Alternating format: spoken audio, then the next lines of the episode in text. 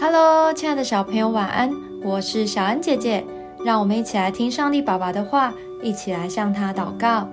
希伯来书三章一到四节，同盟天朝的圣洁弟兄啊，你们应当思想我们所认为使者为大祭司的耶稣，他为那设立他的敬中，如同摩西在神的全家敬中一样。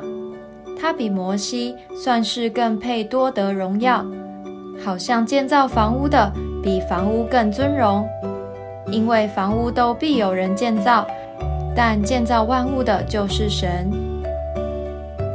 在犹太人的心中，摩西是一位令人敬仰的伟大领袖。他不仅带以色列百姓出埃及，还颁布神的律法。但今天的经文说。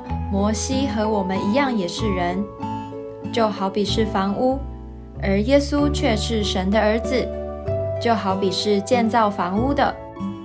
建造房屋的当然比房屋还伟大。不但如此，神还是建造万物的神呢。高山深海是他所造的，我们的心肠肺腑也是他所造的，这是何等大的能力啊！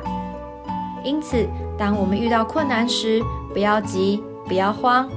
掌管万有的神必会赐给我们智慧，并用大能的手来帮助我们哦。我们一起来祷告：亲爱的天父，你是创造万物的神，你有最伟大的智慧，任何困难都难不倒你。当我不知道该怎么办的时候，我要向你祷告，你一定会帮助我。给我最好的解决方法，奉主耶稣基督的名祷告，阿门。